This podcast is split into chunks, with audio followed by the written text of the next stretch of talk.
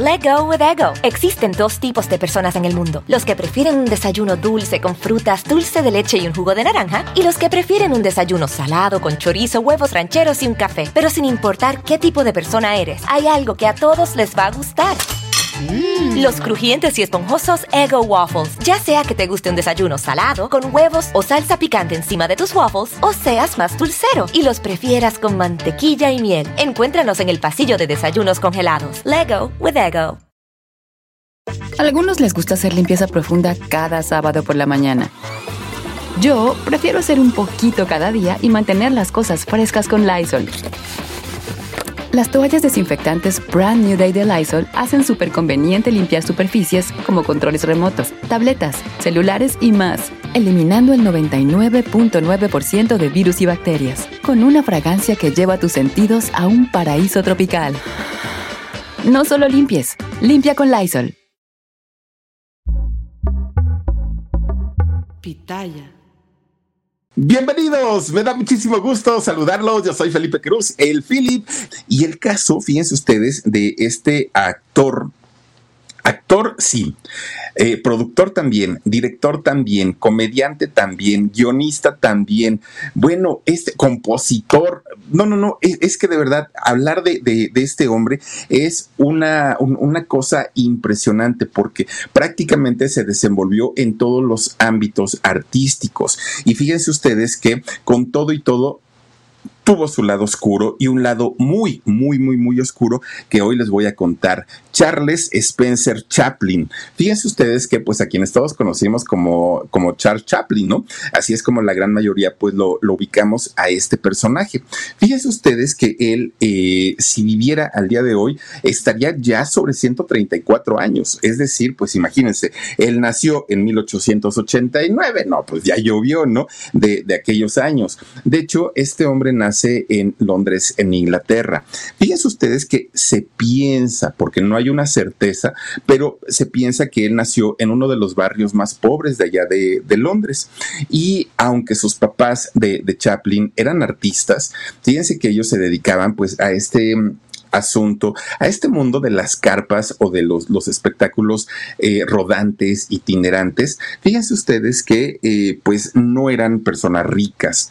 Hoy en la televisión, en el cine, en estas casas productoras, se firman contratos multimillonarios con estos personajes, ¿no? Que si van a la casa de los famosos, que si hacen una película, que si hacen una serie, se firman contratos millonarios. Pero fíjense que en aquellos años, sobre todo cuando la industria del entretenimiento pues estaba en pañales, quienes trabajaban en, esos negocios lo hacían prácticamente porque era su vocación, porque era eh, el amor que sentían hacia este arte y ganaban muy, muy, muy, muy, muy poquito. Y ese fue el caso de don Charles Spencer, el padre de, Chaplin. Fíjense que él era un actor de comedia, tal como lo fue su hijo también, y sus orígenes eran judíos, los orígenes de este señor. De hecho, otro talento que tenía el padre de Chaplin es que tocaba el violonchelo y lo tocaba de una manera magistral que en sus espectáculos lo tocaba y el señor, bueno, era aplaudido. Desafortunadamente, nada tenía que ver con lo que cobraba, ¿no? Con, con lo que eh, le pagaban por hacer sus espectáculos.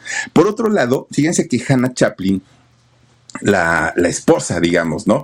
Eh, la madre de Chaplin, era una mujer que era hija de un zapatero, un hombre que reparaba zapatos y fabricaba zapatos. Resulta que eh, en realidad su nombre era Lily Harley. Fíjense que ella, eh, esta mujer, era una bailarina, cantante, que también se dedicaba a este tipo de espectáculos en los lugares donde se lo permitían, pero lo mismo, el, el pago que recibía por su trabajo, pues no era precisamente el mejor. Además, no era famosa. Lo de ella, ella lo que quería hacer era convertirse en una gran actriz. Soñaba con ser una gran actriz, pero para eso tenía que prepararse mucho, invertir mucho y a final de cuentas nada era garantía que pudiera triunfar en algún momento. De hecho, ella cuando conoce a don Charles, a quien fue su esposo, ella ya tenía un hijo. Fíjense que ella pues había sido, eh, tenía una pareja y esta pareja eh, pues la había dejado con, un pequeñito de nombre Sidney John. Fíjense ustedes que eh, cuando ella conoce a don, a don Chaplin, eh, pues resulta que él la acepta con, con este niño. Forman finalmente una familia y pues prácticamente Charles Chaplin, desde que él nació, pues ya tenía un, medio hermano, ¿no? Pero los criaron como hermanitos. De hecho, eh, pues la relación entre ellos no fue una relación distante, todo lo contrario, fue una relación muy cercana porque se educaron como, como si fueran hermanos al 100%.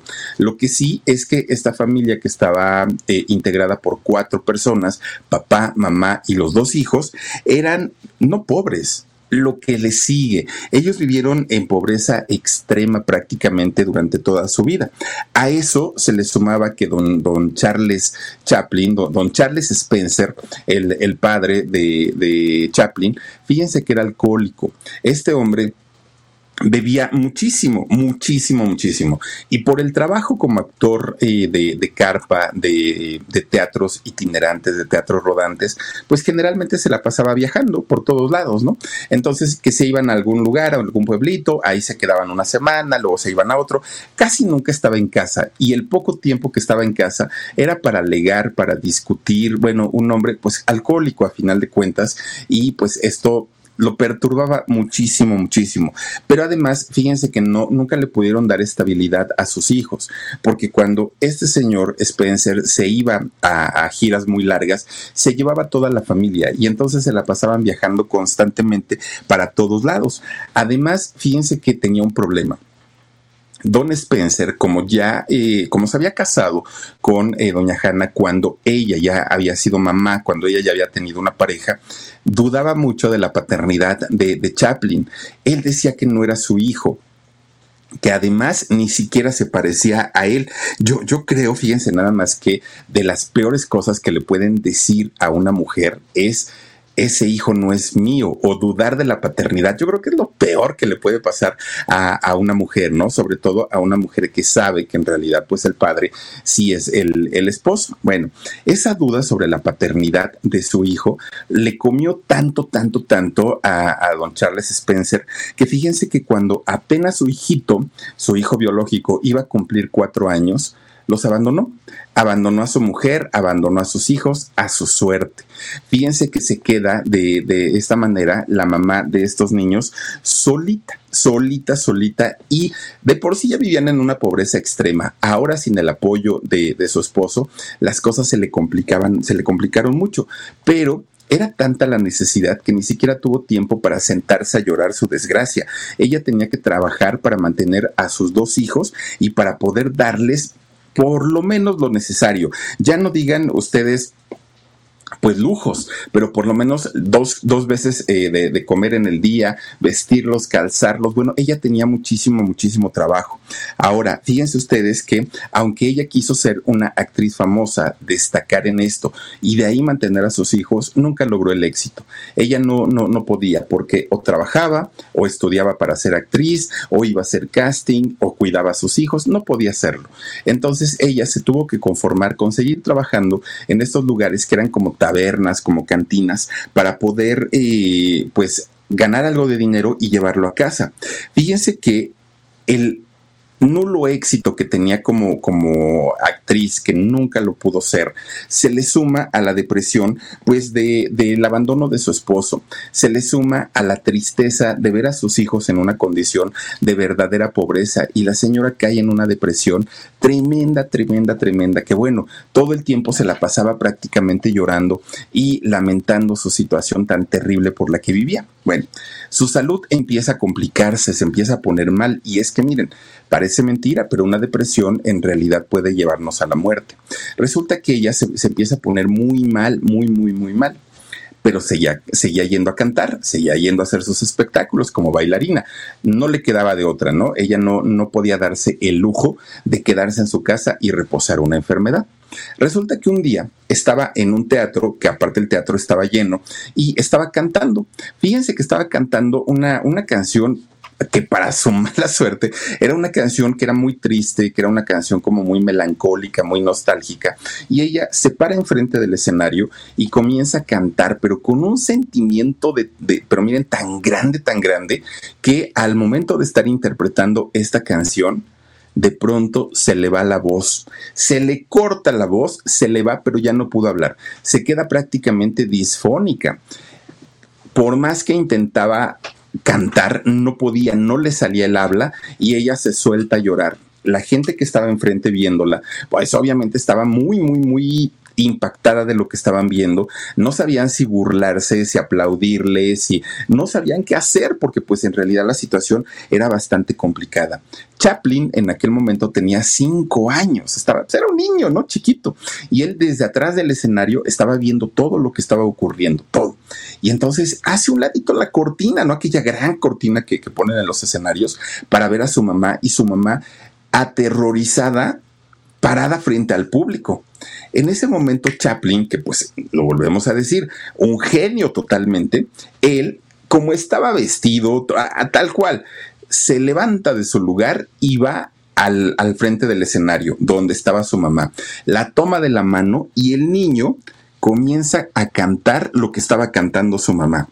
A algunos les gusta hacer limpieza profunda cada sábado por la mañana. Yo prefiero hacer un poquito cada día y mantener las cosas frescas con Lysol. El limpiador de inodoros Brand New Day de Lysol limpia y desinfecta el inodoro y el cepillo, eliminando el 99.9% de virus y bacterias con una fragancia que lleva tus sentidos a un paraíso tropical. No solo limpies, limpia con Lysol. Con una vocecita de 5 años, tierna, dulce, amable, cálida, una vocecita de ángel finalmente, ¿no? Pues un niño con una inocencia. Empieza a cantar y la gente, el público se quedó sorprendida. No podían, bueno, de entrada ni siquiera sabían que el niño era su hijo, pero aparte no podían creer que un muchachito pudiera sacar el espectáculo solito, parado ahí enfrente de todo el mundo, él cantando sacó el número de su mamá, la agarra de su manita cuando termina de, cantar y ya iba para meterla a los camerinos cuando la gente se pone de pie, comienzan a ovacionarlo, oigan, le aventaron monedas, billetes, de todo este chamaco, pues a manera de propina, ¿no? Porque pues imagínense, eh, los había cautivado muchísimo. Bueno, en ese momento Chaplin, con solo cinco añitos, se hizo responsable de su familia, de su hermano, de su hermano Sidney y de, y de, su mamá. Él se encargó prácticamente de llevar el pan a su casa desde esa edad. La señora poco a poco iba enfermando más, iba enfermando más. El niño, su hermanito, por otro lado, pues estaba también así como que, bueno, yo en qué te puedo ayudar, ¿no? Porque pues yo no sé hacer nada, decía Sidney, pero por otro lado, Chaplin decía, tú no te preocupes, yo lo, yo lo voy haciendo poco a poquito. Bueno, ahí es donde Chaplin se da cuenta que tenía una facilidad para los escenarios, además que cantaba, pero también sabía como que le venían ideas para, para hacer chistes, el chamaco sabía que era talentoso, pero ni siquiera entendía cómo podía explicar todo eso. Bueno, pues mientras Chaplin iba descubriendo todos esos talentos, su mamá cada vez se ponía más mal. Y fíjense ustedes que llegó esta depresión que padecía la mamá de Chaplin, llegó a, a ponerse tan grave esta situación que tenía, que al poco tiempo la señora pierde la razón. De pronto un día ya no era ella, ya era otra persona totalmente distinta, desconoció a sus hijos, en fin, fue muy difícil. Chaplin tiene que llamar a, gente especializada para que revisen a su mamá y el diagnóstico, tu madre está loca. Imagínense para un niño escuchar esas palabras, ¿no? Y eh, el siguiente paso era internarla en un manicomio. Era algo que no le, mm, que no le preguntaron a los hijos si querían que se llevaran a la mamá al manicomio o no, pero pues finalmente se la llevaron, ¿no? Eh, esta mujer fue a parar a un manicomio, no permitían que los niños fueran a visitarla y los chamaquitos Chaplin se fueron a vivir con su papá, pero para ese momento el papá ya tenía una nueva novia. Obviamente, pues la novia decía yo qué culpa tengo de estar cargando con estos chamacos que ni míos son los maltrató muchísimo, muchísimo, muchísimo. Los hacía menos, no les daba de comer. Bueno, pues como normalmente sucede desafortunadamente con madrastras y padrastros en donde dicen, ah, pues es tu hijo, pues cuídalo, quieres que coma, pues cómprale, y los mandan y los tratan pues prácticamente como si fueran parte de la servidumbre, ¿no? Y entonces esa, eh, esa historia la vivieron los niños Chaplin, que al poco tiempo dijeron, ay, no, ahí se ven, la verdad es que pues el trato no, no es nada bueno, y los dos muchachitos se fueron. Fíjense que ellos pasaron la mayor parte de su infancia, de su niñez, en orfanatos o en lugares de asistencia, eh, pues a personas que no tenían ingresos, ¿no? Para, para personas, pues ahora sí en situación de calle. Así es como se quedan ellos. Bueno, llegan a un orfanato y en este orfanato, fíjense que hasta eso no los trataron tan mal a los dos, les dieron escuela, por lo menos les enseñan a leer y a escribir, los prepararon. Se quedaron por ahí entre 18 y 19 años, se quedaron en este orfanato. Fíjense ustedes que al estar tanto tiempo dentro de este orfanato, pues los chamacos se burlaban de ellos, ¿no? De, los Chaplin, porque pues decían, ay, semejantes grandulones y todavía están aquí. Bueno, que eran chaparritos, ¿no? Pero pues a final de cuentas los chamacos eran crueles de ellos. Bueno, con ellos, ¿no? Bueno, pues resulta que una vez que salen de, este orfanato, los muchachos comienzan a trabajar. ¿Cómo y dónde? donde podían y donde los dejaban. Miren, de, de hecho, eh, Chaplin, al igual que su mamá, se ponía a cantar en diferentes lugares, desde la calle hasta en algún restaurante, en, donde lo dejaran cantar, ahí estaba.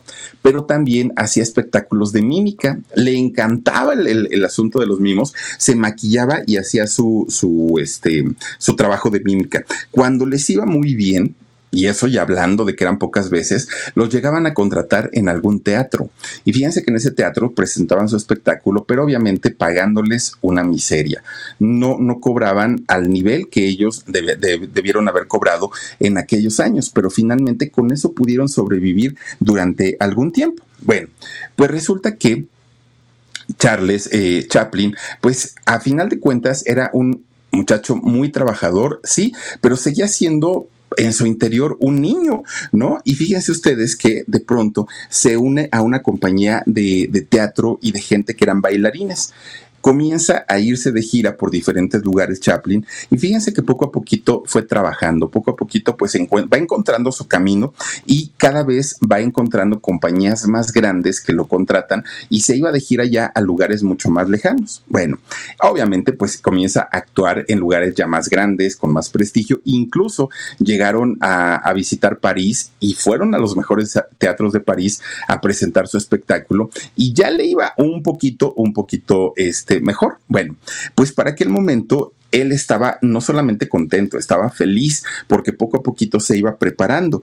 Lo malo es que fíjense que para aquellos años su papá eh, se pone muy mal. Entonces la madrastra va y les avisa y les dice, oigan, pues ¿qué creen? Que su papá está muy malito. Resulta que el señor eh, le da cirrosis y le da cirrosis por el alcoholismo que padecía y, y, que bueno, lo sufrió prácticamente toda su vida. Y resulta que el señor se puso tan mal que pierde la vida. Y era pues hasta cierto punto la única familia que tenían estos muchachos, porque su mamá, a su mamá prácticamente le habían perdido el rastro, porque sabían que la habían cambiado de un manicomio a otro y finalmente pues él no tenía manera como de localizarla, ¿no? Bueno, pues finalmente fíjense que se quedan pues ahora sí en, la orfandad prácticamente eh, estos muchachos. Es el momento en el que Chaplin, ya con 20 años, decide que tenía que abandonar Londres e irse a, buscar una oportunidad en Estados Unidos. ¿Por qué? Pues porque es sabido que en Estados Unidos, bueno, de entrar a Hollywood, hay más industria, ¿no? Bueno, hoy hay en todos los países, pero en aquellos años, pues la industria era Hollywood. Y entonces él dijo, me voy para allá. Fíjense ustedes que eh, llegando allá, él sigue haciendo teatro y sigue haciendo pues sus espectáculos. Un día resulta que mientras él estaba, mientras Chaplin ya estaba en Estados Unidos y estaba dando un espectáculo, había un hombre que no aplaudía, había un hombre que estaba sentadito muy seriecito desde su lugar observando el trabajo de Chaplin muchachito de 20 años. Y resulta pues que este hombre no tenía ni, ni, no, no hacía ni gesticulaciones. Y entonces pues Chaplin se le quedaba viendo así como de, hoy creo, creo que no les está gustando mi espectáculo, pero siguió en lo suyo. Resulta que termina el espectáculo y este hombre se levanta de su lugar, va a buscar a Chaplin directamente a él y le dijo, quiero hablar contigo se presenta con él y le dice que se llama Mark Zenetti. perdón. Resulta que este era un alto ejecutivo de eh, la Kinet Studios que se dedicaban a hacer cine, a hacer películas. Y estamos hablando de la época del cine mudo. Bueno, pues le dijo, oye, fíjate que yo veo en ti un talento excepcional, un talento fuera de serie y quiero contratarte, quiero invitarte para que te vengas a hacer cine con nosotros a nuestra compañía. Y entonces se lo lleva primero a Chicago, después se lo lleva a California y ahí en California, fíjense que Charles Chaplin comienza a trabajar en el cine mudo. Era un pues un sueño para Chaplin eh, comenzar a trabajar. Él hace su debut, fíjense nada lo que son las cosas. Cuando estalla la Primera Guerra Mundial, resulta que Chaplin también debuta en el cine mudo haciendo la película Haciendo por la Vida. Bueno, sale en, en esta película y fíjense que Charles no le va digamos, no fue un éxito, eh, pues así arrollador, que además el mundo estaba con la mirada puesta hacia lo, el asunto de la guerra, pero finalmente fue el debut y a, él y a los ejecutivos les gustó su trabajo. Por eso comenzó eh, a hacer más películas. Él hizo películas como Carreras Sofocantes, que de hecho, fíjense que cuando Chaplin hace esta película de carreras sofocantes, fue la primera vez que él hace al personaje que lo iba a lanzar a la fama internacional y bueno, que lo iba a inmortalizar y podemos hablar de eh, pues un, un, personaje inmortal porque después de más de 100 años sigue todavía siendo un personaje muy conocido, al vagabundo Charlotte.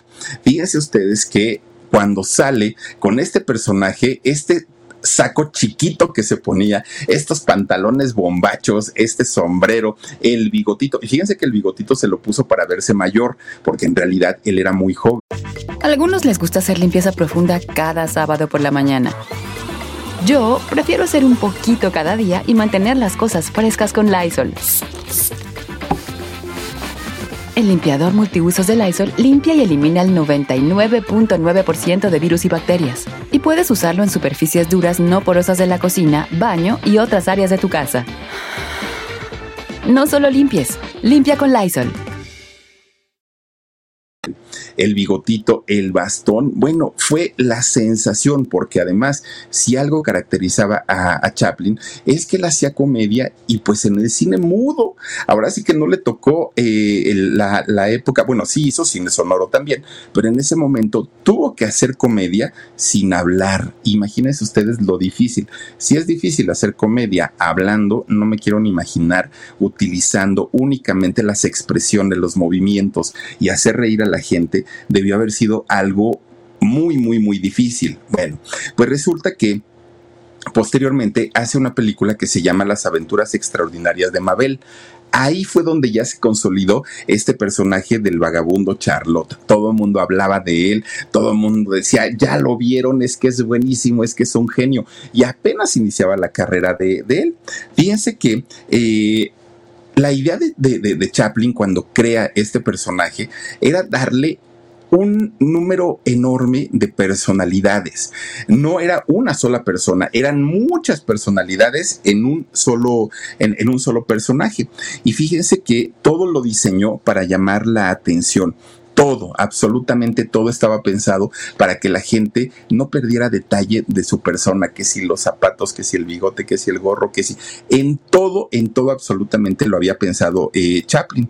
Y fíjense que él decide, ya una vez que le da forma, él decide ya cuando se vio caracterizado que lo iba a llamar Charlotte o Charlotte Chaplin, o como lo conocimos nosotros, eh, Charles Chaplin. Bueno, pues resulta que el público lo amó a este personaje.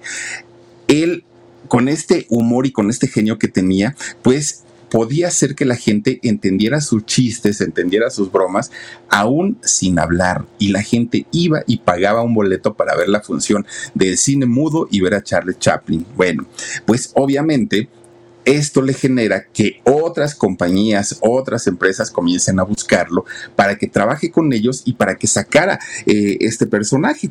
Fíjense que mucho del trabajo que hizo Chaplin en el cine lo hacía como una crítica social y sobre todo una crítica social por la diferencia social que existía en, y que sigue existiendo, ¿no? Entre el rico, entre el pobre, entre el que tiene y el que no tiene. ¿Por qué? Porque a él mismo le había tocado vivir en pobreza extrema y él sabía perfectamente lo que era estar de un lado, pero ahora ya estaba del otro. Era, era, ahora sí que había probado las dos partes, ¿no? De, de la vida. Y fíjense ustedes que muy rápido, muy, muy, muy rápido, su fama creció pero como la espuma se fue para arriba. De hecho, ¿qué sería? Como en unos ocho años. Hagan de cuenta de 1914 que inicia él con su carrera a 1923, que pues, fue, digamos, la primera etapa de Chaplin. Él no solamente interpretó, sino además escribió, musicalizó, estuvo al tanto de la fotografía de sus películas, dirigió y produjo cerca de 70 películas. Fueron 69 películas las que hizo solamente en esos años. O sea, es decir, estamos hablando pues de un hombre que se la vivía trabajando todo el tiempo. Bueno, también le fue a, a Chaplin que mientras en México se estaba promulgando la Constitución de 1917, Charles Chaplin estaba poniendo su propio estudio para hacer películas allá en Estados Unidos. En este estudio, fíjense que él hacía cortometrajes, eh, hacía eh, pues algunas, algunas películas un poquito más largas y bueno, todo mundo decía, wow, es un genio, este hombre en poco tiempo se convirtió pues en el mejor de los mejores y efectivamente. El problema es que así como crecía su fama de, ser un cómico, de ser un, un, actor, de ser un compositor, de ser un cantante muy bueno, también crecía la fama de ser un ogro, de ser un hombre que no trataba bien a la gente que trabajaba en sus estudios. Decían que era neurótico, que nada lo complacía, todo lo que la gente hacía estaba mal, todo estaba mal. La gente estaba harta, harta. Él se defendía y como lo hace la gran mayoría de los genios, no solo él, fíjense que los genios siempre dicen, es que no me entienden. Yo en realidad solo soy perfeccionista, solo soy un hombre que cuida mucho el, trabajo. No me gusta salir al público con un trabajo mediocre y, soy estricto, sí, pero eso no quiere decir que sea violento, no quiere decir que trate mal a la gente. Siempre un genio va a decir eso, siempre. Y en el caso de, Chaplin, así lo hacía. Bueno. Imagínense que cuando estaba eh, en filmación de, de alguna película, Chaplin filmaba desde los ensayos hasta la, hasta la escena que iba a quedar ya en, la película. Y sus actores le decían, oiga, don Chaplin, ¿y para qué hace eso? Es muy cansado, o sea, no, vamos a ensayar, sí, pero eso de pongan luces y pongan esto y pongan aquello nos lleva mucho tiempo y esto se va a extender de más. Además, nosotros al momento ya de, de hacer la escena real, ya terminamos hartos y fastidiados. Y el señor zapateando les decía, aquí se hace lo que yo digo. Y el que está pagando soy yo, y al que le cuestan las luces es a mí, y al que invierte en cámara soy yo. Bueno, gritando el señor nuestros modos, ¿no? Que tenía don, Charles Chaplin con eh, toda la gente, con todo el elenco, que muchos de ellos, solo porque necesitaban el trabajo, aceptaban estar con él. Pero la gran mayoría decían, si tuviera la oportunidad, pero por supuesto que no estaría aquí porque este señor nos maltrata muchísimo. Fíjense que, que Charles Chaplin repetía las escenas cuantas veces fueran necesarias, todo por entregar un trabajo de alta calidad de acuerdo a él. Mucha gente decía, es un maniático, es un enfermo, este cuate nada más se la pasa pues ahí este, regañándonos por todo. Y por un lado, la fama de él crecía como actor y como talento, pero por otro lado, la gente lo despreciaba y más, miren nomás, miren nomás, la gente lo despreciaba por ese genio tan tremendo, tan, tan, tan tremendo. Bueno, pues esa, manera de trabajar tan exigente lo lleva a firmar contratos con compañías muy importantes y por mucho dinero en aquella época. Fíjense que lo contrata una eh, compañía llamada Esanay que no sé si exista al día de hoy, pero resulta que firma con ellos un contrato para hacer 14 películas. Por estas 14 películas le iban a pagar 1.250 dólares semanales, es decir, estamos hablando de eh, 4 mil, como, como 5 mil dólares, ¿no? Más o menos mensuales pero además, y, de esos años, pero además le iban a pagar por el contrato 10 mil dólares, que para él, que había sido y que había vivido en la pobreza extrema, era una millonada que, pudiera cobrar tanto. Y entonces, fíjense que el único requisito que le pedían es que sacara su personaje de El vagabundo Charlotte. Era todo, todo, todo. De hecho, fíjense ustedes que eh, hizo eh, una, una película en especial que se llamó El vagabundo. ¿no? Ya con su personaje de, de Charlie Chaplin. Resulta que ahí actúa con una mujer una, una, actriz que de nombre Edna Purviance. Y fíjense que ella era una actriz muy guapa, era una actriz muy, muy, muy talentosa. Bueno, pues resulta que Chaplin la contrató a ella para pues estar en varias de, de sus películas se hicieron novios, ¿no? Hasta eso. Se hacen novios y bueno, fueron una pareja que finalmente terminaban, regresaban, luego otra vez volvían. Estaban así como, como todo el tiempo, ¿no? Hasta que, fíjense que eh, él bueno, más bien ella termina la, la, relación y fíjense que él iba, digamos, terminaba una relación y empezaba otra, y terminaba una y empezaba otra. Y fíjense que por aquellos años su, su manera de trabajar, gracias a esta muchacha, pues comenzó a, ser diferente, porque las primeras películas que hizo Chaplin, él escribiéndolas, dirigiéndolas, produciéndolas, eran películas como que no tenían un principio y un fin, pero fue esta chica que fue su novia la que le decía, no, tenemos que hacer un, un tipo de cine en donde vayamos contando una historia y no sea nada más como pedacitos de la vida, sino más bien que sea una historia de principio fin. Y eso le sirvió muchísimo. Ese fue el aporte que tuvo esta muchacha con, con Chaplin, el poder hacer este cine ahora sí de mayor calidad. Muchos productores, muchos directores y empresarios comenzaron a buscarlo porque decían, ok, es un muchacho que sí, en algún momento, pues fue improvisado, no tenía la experiencia, pero hoy, ahora sí, es un hombre muy organizado y obviamente esto va a generar una cantidad de dinero tremendo, tremendo. Let go with ego. Existen dos tipos de personas en el mundo: los que prefieren un desayuno dulce con frutas, dulce de leche y un jugo de naranja, y los que prefieren un desayuno salado con chorizo, huevos rancheros y un café. Pero sin importar qué tipo de persona eres, hay algo que a todos les va a gustar. Mm. Los crujientes y esponjosos Ego Waffles. Ya sea que te guste un desayuno salado, con huevos o salsa picante encima de tus waffles, o seas más dulcero y los prefieras con mantequilla y miel. Encuéntranos en el pasillo de desayunos congelados. Lego with Ego. Bueno, Chaplin ya era muy famoso, pero él estaba tan metido en la producción, la dirección, la actuación y todo, que ni cuenta se daba. De repente él salía a comprar cualquier cosa y la gente se la remolinaba, ¿no? Chaplin, Chaplin. Y él decía, bueno, pero pues qué, o sea, ¿dónde me vieron o qué? Él ya había trabajado tanto, pero no se daba el tiempo y la oportunidad para dimensionar todo lo que había generado en el público, en la gente, cuando en realidad pues ya era un, un personaje muy conocido. Pero esa fama, ese dinero y todo lo que había generado, pues también le generaron envidias y muchas, muchas envidias. Tuvo conflictos con muchos de sus compañeros de aquella época. ¿Y por qué? Porque resulta que de repente él que estaba tan metido ahí en el asunto de, de su producción, de su casa productora, de repente le decían, oye Chaplin, ya viste que la otra casa productora sacó una película con un personaje igualito que el tuyo. No, no lo había visto. Pero además tiene el mismo estilo, pero además usa el mismo humor, pero además esto y esto y esto. Oigan, que se enoja Don Chaplin, pero feo. Y entonces él fue a eh, la corte.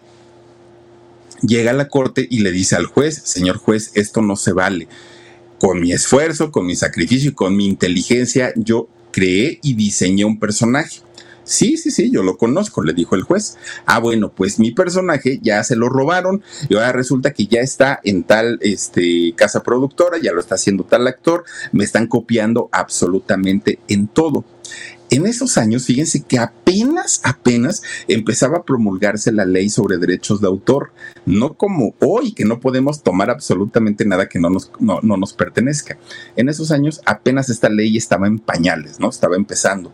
Y resulta que el juez, fíjense que sin conocer todavía la ley de derechos de autor, le dijo a, a su secretaria, a ver, toma dictado.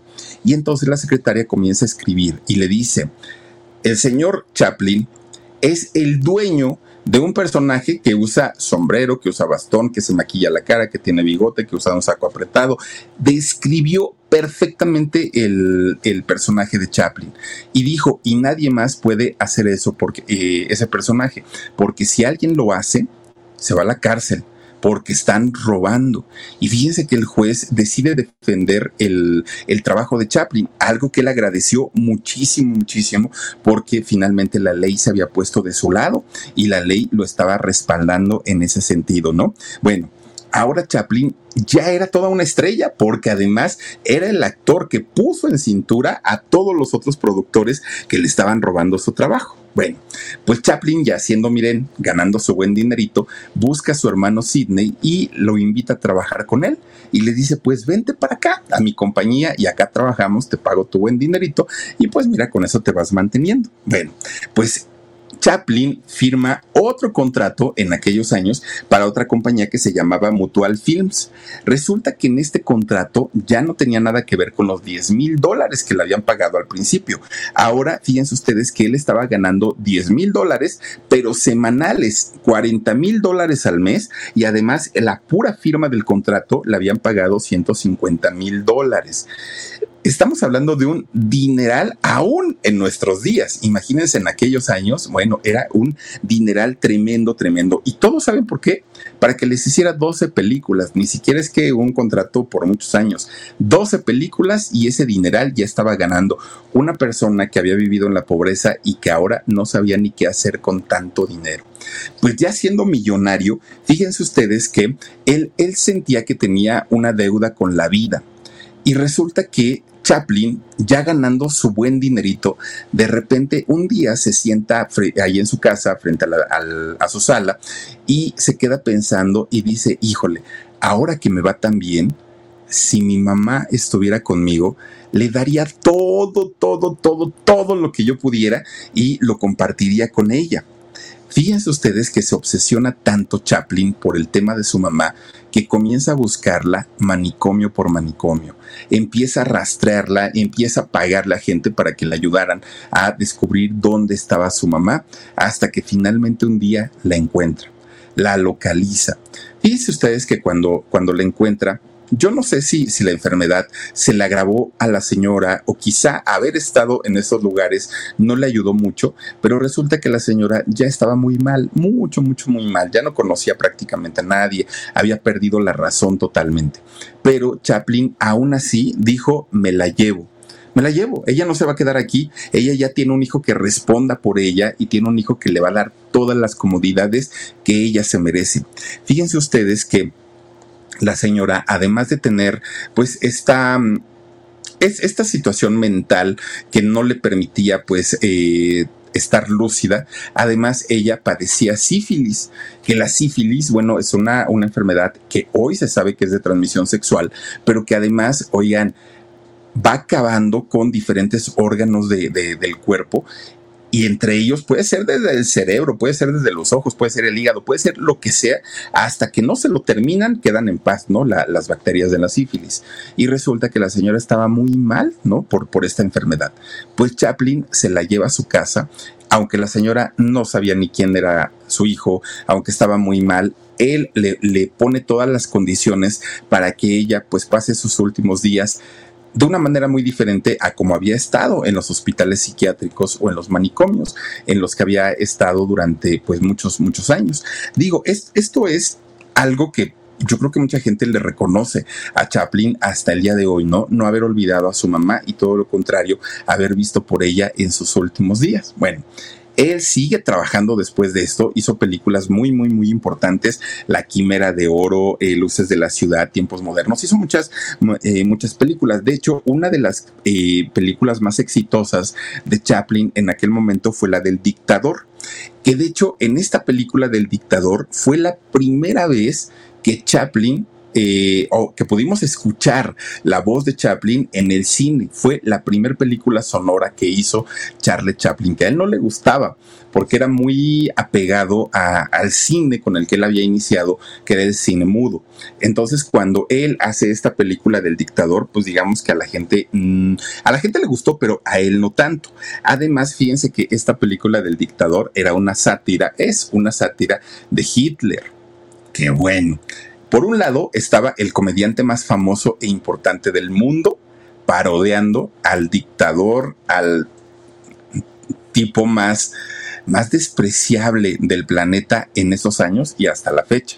Entonces, pues fue un trancazo y fue un exitazo. Obviamente esto a los nazis pues no les gustó para nada, pero para nada. De hecho, lo insultaron hasta que se cansaron a este a Chaplin todos los nazis y quienes estaban en favor, muchos de ellos del socialismo, muchos de ellos del nazismo, ¿no? También, bueno, lo que sí es que fíjense que Chaplin, ya siendo un hombre muy famoso, muy exitoso, mucha gente le reconocía y le aplaudía las obras que había hecho, como el ayudar a su hermano, el ayudar a su mamá, el seguir trabajando y darle trabajo a mucha gente. Pero por otro lado, la gente que trabajaba con él estaba, bueno, muy mal porque no entendían cómo un personaje que era tan divertido en sus películas, cómo es que un personaje al que la gente lo, había aceptado y que además eh, pues lo querían muchísimo, era un tipo tan horrible, tan horrible de carácter. Miren, era casi imposible verlo sonreír cuando estaba fuera del set Pocas personas recuerdan haber visto a un Chaplin con una sonrisa o mostrando algún afecto a una persona cuando no estaba en el set. Fíjense que decían que era un tirano, que era un controlador, que era un mezquino, que era hiriente, que, era una persona de sentimientos fríos. Bueno, la gente de verdad que, que, lo tenían en un muy mal concepto. Pero además, pues cuando se comienzan a saber sus gustos amorosos, pues también le costó muchísimo porque para la gente decía, eso no es normal lo que hace este señor. Que quienes defienden la teoría de, Chaplin muchas veces dicen, es que se comportaba así porque pues como no tuvo una mamá y su papá tampoco lo quiso, siempre justifican, ¿no? el, el comportamiento de Chaplin hacia las menores de edad. Pero miren, no hay justificación que valga el señor tuvo el suficiente dinero para haberse tratado y atendido y sin embargo no lo hizo. ¿Y por qué lo decimos? Fíjense que, que Charles Chaplin se casó en cuatro ocasiones, cuatro, pero por lo menos dos de esos matrimonios fueron con adolescentes. Sí, así como lo oyen, con adolescentes. Fíjense que si algo hizo Chaplin, y sabía perfectamente que estaba mal hecho lo que estaba haciendo, tan lo sabía Chaplin que uno de esos matrimonios vino a México y se casó en Chihuahua, en México. ¿Saben por qué? Porque ya al irse a Estados Unidos ya iba a entrar como un hombre casado y ya no le podían reclamar nada ya el matrimonio estaba hecho. Total, pues quién le iba a decir algo si era el, el gran Chaplin. Por eso les digo que él estaba consciente. Let go with ego. Existen dos tipos de personas en el mundo: los que prefieren un desayuno dulce con frutas, dulce de leche y un jugo de naranja, y los que prefieren un desayuno salado con chorizo, huevos rancheros y un café. Pero sin importar qué tipo de persona eres, hay algo que a todos les va a gustar. Los crujientes y esponjosos Ego Waffles. Ya sea que te guste un desayuno salado, con huevos o salsa picante encima de tus waffles, o seas más dulcero y los prefieras con mantequilla y miel. Encuéntranos en el pasillo de desayunos congelados. Lego with Ego de que lo que estaba haciendo no era para nada, para nada bueno. Resulta que su primera esposa fue una chica llamada Mildred Harris.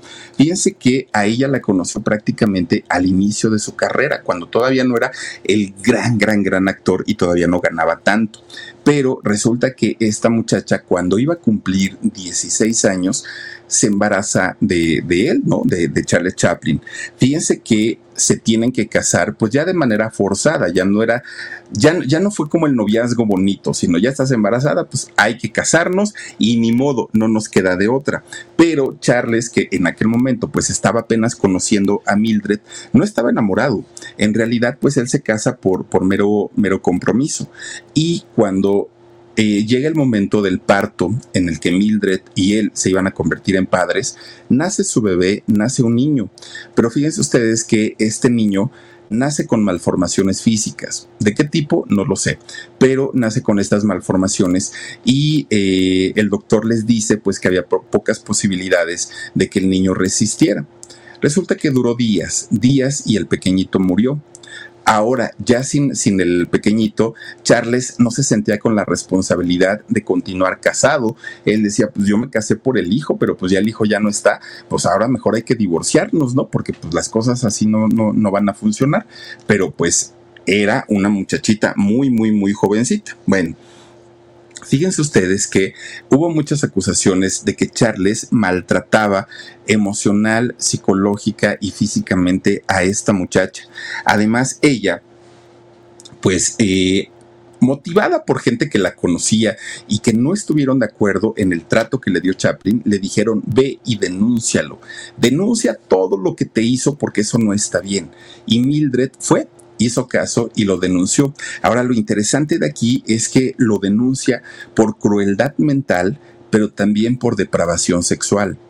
No, no logramos entender hasta hoy a qué se refería con depravación sexual, pero finalmente Charles, que ya estaba teniendo una carrera que pintaba para ser muy exitosa, no le convenía el escándalo. Entonces, para no hacer tanto alboroto, él decide darle el divorcio a Mildred y terminar el problema, ¿no? Ahora sí que no, no le hizo tanto eh, la vida imposible porque sabía perfectamente que con esta denuncia se le podía caer esa imagen de, del payasito tierno, del mimo tierno, de, del hombre que hacía reír y él no quería eso. Bueno, no pasa mucho tiempo cuando conoce a quien fue su segunda esposa, Lita Gray. Fíjense que también con ella se casa a la edad de 16 años. Y habrá personas que puedan decir, ay, Philip, pero pues eso se, usaba en esos años el hecho de que se usara en aquellos años no quiere decir para nada que eh, fuera algo correcto. Para nada, ¿no? Y entonces eh, conoce a esta chica y fíjense que se casa con ella. Bueno, pues resulta que cuando eh, esta muchacha tenía tan solo 16 años, pues Charles la trae a México, a Chihuahua, y para evitar problemas sobre la edad y sobre todo porque ya había un antecedente con otra menor de edad, Charles decide casarse en Chihuahua. Bueno, pues eh, con ella tuvo a dos hijos. A uno de ellos le pone por nombre Sidney en honor a su hermano y al otro le pone Charles en honor a él mismo, ¿no? Fíjense que el matrimonio con esta muchachita solamente duró un año y en ese año tuvo a sus dos hijos. Pues resulta que también esta chica le pone una denuncia ante las autoridades y la denuncia era por dos razones. Una, por infidelidades y la otra porque era un depravado sexual. Así está en la denuncia que eh, presentó y los cargos que se presentaron en contra de Chaplin. Iban dos, dos mujeres que decían que Charles era un depravado sexual. Pues fíjense que el juez ordena que Charles Chaplin tenía que indemnizar a esta mujer, pero además tenía que pagar una pensión a sus hijos. Y Charles dijo, yo no voy a pagar nada. Yo, ¿por qué? Pues la que se quiere divorciar es ella.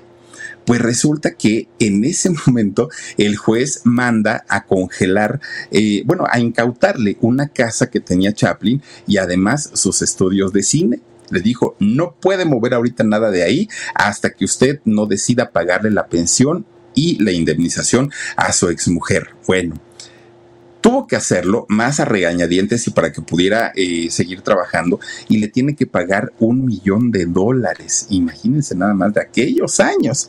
Bueno, pues obviamente, fíjense que Charles Chaplin, que nadie duda del talento que tenía, nadie duda del genio que, era y de lo bueno que era para hacer su trabajo. La gente lo sabía y la gente lo amaba y la gente lo quería, pero pues tenía esa malsana fijación por las adolescentes independientemente a su, su mal carácter, a su mal genio y el maltrato que tenía con, con la gente. Fíjense que cuando las personas, el público se dieron cuenta de esta fijación malsana de, de, Chaplin por las adolescentes, incluso trataron de boicotear su carrera, trataron de boicotear los estrenos de sus películas en una en un afán de hacerlo reaccionar y que dejara de, de, de, relacionarse con mujeres tan, tan, tan jovencitas. Pero miren, Charles Chaplin se hizo el que la Virgen le hablaba, eh, yo no me entero de nada, yo sigo trabajando y no pasa absolutamente nada. Hace una, una película siguiente que se llamó Tiempos Modernos.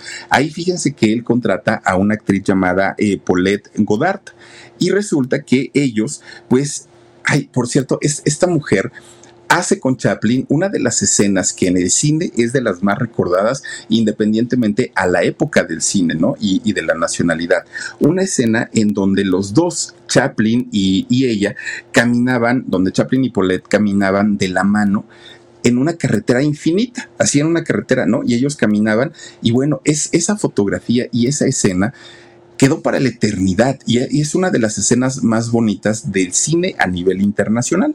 Bueno, mientras ellos caminaban, miren, de hecho ahí están, mientras ellos caminaban sonaba eh, una, una canción que había compuesto Chaplin precisamente para esta película que se llama Small. Resulta que la, la, la escena se quedó para la eternidad. Bueno, pues resulta que Paulette tenía 26 años en el momento que acepta casarse con, con Chaplin. Fíjense que no duraron mucho, de hecho duraron seis años y mucha gente dice que no duraron porque en realidad Chaplin únicamente se casó con ella para distraer la atención de la gente y que no recordara o que olvidaran pues sus romances que había tenido con, con adolescentes. Bueno, a final de cuentas, tanto Paulette como eh, Chaplin tenían intereses en común, que era la actuación, ¿no? Y, hacerse muy, muy famosos. Pero lo que menos les interesaba era el matrimonio. Entonces, después de esos seis años, pues se separaron. Pero fíjense ustedes que aunque fue una separación que no fue para nada escandalosa, porque con ella pues las cosas terminaron muy bien, no tuvieron hijos, pues resulta que mucha gente seguía dudando sobre la buena persona y la buena moralidad de, de Chaplin. Y mucha gente decía, no, este es un lobo disfrazado con piel de oveja, decía mucha gente. Bueno, pues resulta que la siguiente mujer en la vida de Chaplin fue Joan Barry. Fíjense ustedes que ella tenía 20 años, 20 años cuando se casa con este señor de 52. Y si bien ella ya era mayor de edad, pues eh, la gente decía, no, ahí se ve que el señor tiene lo suyo y que el señor es un cochinón y que nada más porque no pudo agarrar a otra más chiquita, si no, lo hubiera hecho. Bueno, pues resulta que esta chica, fíjense que resultó ser una muchachita muy celosa, muy impulsiva, muy posesiva y pues obviamente esto terminó por hartar a Chaplin. Bueno, resulta que terminan su relación, ya, ¿no? Chaplin le dijo, mira, la verdad yo no quiero problemas, ya estoy muy viejo para eso, tú haz tu vida, yo hago la mía y hasta ahí se acaba el problema. Y ella dijo que sí. Ven, pues resulta que Joan se va. Al tiempo regresa, ya después de, de, de un largo tiempo, regresa Joan a buscar a Chaplin y le dice, ¿qué crees? Ay, ¿qué pasó? Le dijo Chaplin, pues ya las cosas se habían tranquilizado, ¿no? Y le dice, es que quiero presentarte a alguien pues dijo Chaplin, ah, pues preséntamelo, ¿no? Pues Chaplin pensó que era la nueva pareja. Y que saca así de la espalda, así saca por atrás a un chamaquito y le dice, mira, este es tu hijo. ¿Cómo? Sí, sí, sí, ella es tu, él, él es tu hijo. Ay, no, dijo Chaplin, pues si nosotros ya tenemos años que no nos vemos. Bueno, pues yo nada más te aviso que él es tu hijo. Y que si tú no me das una pensión para mi hijo, pues yo te voy a denunciar porque pues no me estás eh, apoyando para, para mi hijo. Bueno, Charles se manda a hacer una prueba de paternidad de aquella época, imagínense ustedes, y la prueba sale negativa. Let go with ego. Existen dos tipos de personas en el mundo: los que prefieren un desayuno dulce con frutas, dulce de leche y un jugo de naranja, y los que prefieren un desayuno salado con chorizo, huevos rancheros y un café. Pero sin importar qué tipo de persona eres, hay algo que a todos les va a gustar. Mm. Los crujientes y esponjosos Ego Waffles. Ya sea que te guste un desayuno salado, con huevos o salsa picante encima de tus waffles, o seas más dulcero y los prefieras con mantequilla y miel. Encuéntranos en el pasillo de desayunos congelados. Lego with Ego. Charles no era el hijo del, perdón, el padre de ese hijo. Pero resulta que en aquellos años las leyes eran muy diferentes, ¿no? A las leyes de ahora resulta que los jueces no aceptaban ese tipo de pruebas de, paternidad como pruebas eh, legales, ¿no? Para poder utilizarse en un juicio. Entonces, aunque el documento decía que Charles no era eh, padre de este niño, pues resulta que ella gana el juicio de paternidad. Y fíjense que como él sabiendo que no era su hijo, no le quería pagar la, la, manutención, pues obviamente la gente, el público se le fue encima, porque decían, no, la prueba está alterada y sí es el papá, y pero claro, como es una mala persona y como ya anduvo con adolescentes, ¿qué nos podemos esperar de este personaje? Bueno, las críticas fueron algo que no le importaron a Chaplin porque aparte ya estaba acostumbrado, ¿no? A, estas cosas, que finalmente pues sí tuvo que aflojar su dinerito, ¿no? Para el hijo que pues, ni era su hijo. Bueno, pues resulta que pasa el tiempo y fíjense que conoce a otra muchachita. Esta muchachita ya rayaba rayaba, eh, estaba en la tablita, estaba cumpliendo 18 años esta muchachita y de nombre Ona O'Neill. Resulta que Ona, con 18 años cumpliditos, se casa con un Charlie Chaplin de 55 años. Y la gente nuevamente se, mm, se molesta mucho, ¿no? Porque decían, ok, Chaplin, sí, ya es mayor de edad, ya tiene 18, pero señor, date cuenta que tú ya tienes 55. No puede ser posible que tú estés con una muchachita tan, tan, tan jovencita. Bueno, pero como, Luis de Llano, ¿no? Hagan de cuenta que le dije que, decía Chaplin, pero pues mi mamá ya me dejó, mi papá también, pues su papá ya ni vivía y su mamá estaba en el manicomio, pero, eh, ah, no, ya estaba viviendo con él su mamá. Y entonces resulta que él decía, pero tengo el permiso de mis papás. Bueno, pues a final de cuentas, fíjense que los padres de esta muchachita llamada Ona se enojan tanto por el matrimonio de Chaplin con ella que la desheredan y prácticamente le retiran el habla a esta muchachita sí le valió la pena y sí valió la pena porque ella estuvo hasta los últimos días de vida de Chaplin junto a él. Sí, o sea, eso hay que reconocérselo. Pero a final de cuentas, pues las cosas con, con ella, pues creo yo que sí se pasó de listo agarrando a una mujer tan, tan, tan jovencita. Bueno, fíjense que con ella, de hecho, se convierte nuevamente en padre y con ella tuvo ocho hijos. Ocho hijos tuvo con Ona eh, Charlie Chaplin. En total, el número de hijos, si contamos aquel muchachito que, que nació con malformaciones y que murió, pues tuvo once hijos, Charlie Chaplin. Fíjense ustedes que aunque la mayoría de los proyectos de Charles fueron exitosos, la gran mayoría, pues ya en la parte digamos, final de, de, su carrera o de su trayectoria, a él se le ocurre hacer una película que estuvo basada prácticamente en los conflictos de la Segunda Guerra Mundial. Esa película se llamó Monsieur Verdux y resulta que esta película pues hablaba justamente sobre estos conflictos y, que si los eh, de, la, ¿cómo le llamaban estos? Los aliados contra no sé quién y no sé cuánto, temas políticos y temas de, de la Segunda Guerra Mundial.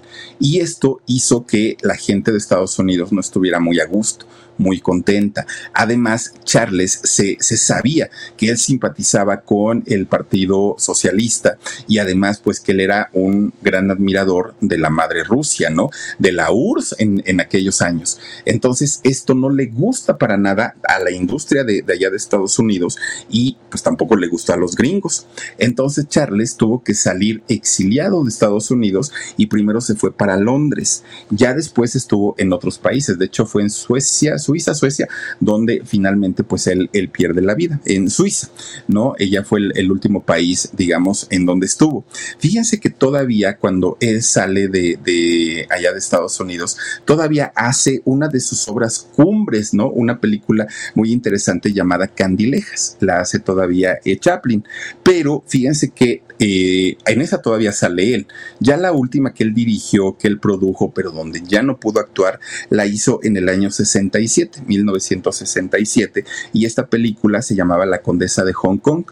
Ahí eh, él dirigió a Sofía Loren y también a Marlon Brando, que fíjense ustedes que Marlon Brando terminó odiándolo porque decía que era un ser despreciable, que trataba muy mal a la gente, que no era justo que una persona que hiciera reír y que había divertido a tanta gente de pronto pues se convirtiera en este tipo de tirano al momento de dirigir. Bueno, pues estaban haciendo esa película de, eh, de, Hong Kong, de, la, reina, ¿no? La condesa de, Hong Kong, cuando él estaba cumpliendo sus 77 años. De hecho, ahí en esta filmación de la película le, le hacen su pastel y todo, todo muy bonito, ¿no? Supuestamente. Bueno, pues resulta que esa fue su última película porque a partir de ahí eh, Chaplin empieza a tener pues un, un, estado de salud bastante, bastante crítico. Fíjense que fue la última de las cerca de 82 películas entre cortometrajes y largometrajes que, que hizo y pues Charlie Chaplin todavía, fíjense, regresó a Estados Unidos a pesar de que de ahí prácticamente lo sacaron, regresó en el año 72 a recibir el, el Oscar a la trayectoria, ¿no? El Oscar honorífico porque la academia resultó que lo, pues lo propusieron para darle un reconocimiento especial y regresó a Estados Unidos a recoger este premio. Bueno, Cuando él sale al escenario de los premios Oscar, la gente se pone de pie y durante 12 minutos le aplaudieron, fíjense nada más.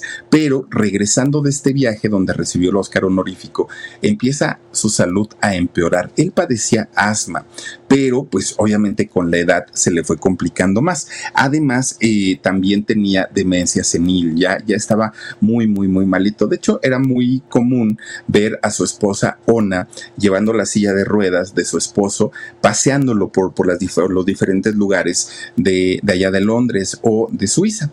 Fíjense ustedes que Charles Chaplin, cuando eh, tenía 88 años, esto ocurrió en 1977, desafortunadamente pierde la vida. Ahora, hay algo muy, muy extraño, muy, muy raro, ¿no? En esto. Charles Chaplin odiaba la Navidad, era algo con lo que él no podía. No, no podía, porque decía que mientras él, él fue niño, en la época de, de, su niñez, mientras veía que otros niños tenían regalos, tenían pavo, la pasaban muy bien con su familia, él no tenía ni para comer y la Navidad le provocaba tanto, tanto, tanto problema que llegó a odiar la Navidad. Lo extraño es que fíjense que él muere justamente un 25 de diciembre, el día de la Navidad, pero de 1977. 88 años tenía. Uno podrá decir, después de muerto, pues ya, ¿no? Pues ahora sí que a descansar en paz. Pues resulta que no. Fíjense ustedes que Charles eh, fue enterrado, fue sepultado. No se usaba tanto la cremación y eh, fue eh, sepultado en un cementerio llamado Cantón de Baud, allá en Suiza, que es allá justamente donde muere. Fíjense ustedes que habían pasado tres meses de, el, pues el entierro de Chaplin cuando de repente llegan dos polacos, ¿no? dos tipos a saltatumbas y resulta que escarban la tumba de Chaplin, sacan el cuerpo y se lo roban. Le hablan a la familia y le dicen, oigan, tenemos secuestrado el cuerpo de Chaplin. No, pues ¿cómo crees? Y queremos una millonada para regresarles el cuerpo.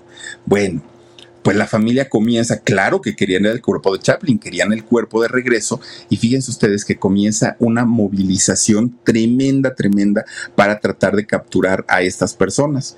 Pues sí lo hicieron. Dos, casi tres meses, casi tres meses después de, este saqueo, encuentran a esta banda de, ladrones de, asalta, de asaltatumbas y fíjense ustedes que pudieron regresar el cuerpo de Chaplin a su, a su lugar de descanso. De hecho, al día de hoy que sigue reposando ahí, le pusieron una tremenda lápida pesadísima, pues para que ya no lo volvieran a sacar y ahí es donde descansa hasta el día de hoy el cuerpo y los restos de don Charles Chaplin.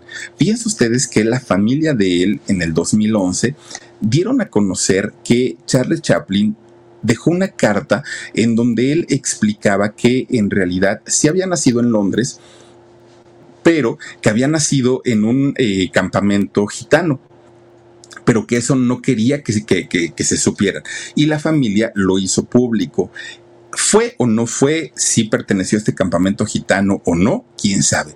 Pero fue de lo último que se supo en el 2011 por parte de la familia de Charles Chaplin, de que nació en Inglaterra, eso que ni qué, pero él dice que en un campamento eh, gitano y por otro lado la historia dice que fue en uno de los suburbios de Londres de los más pobres.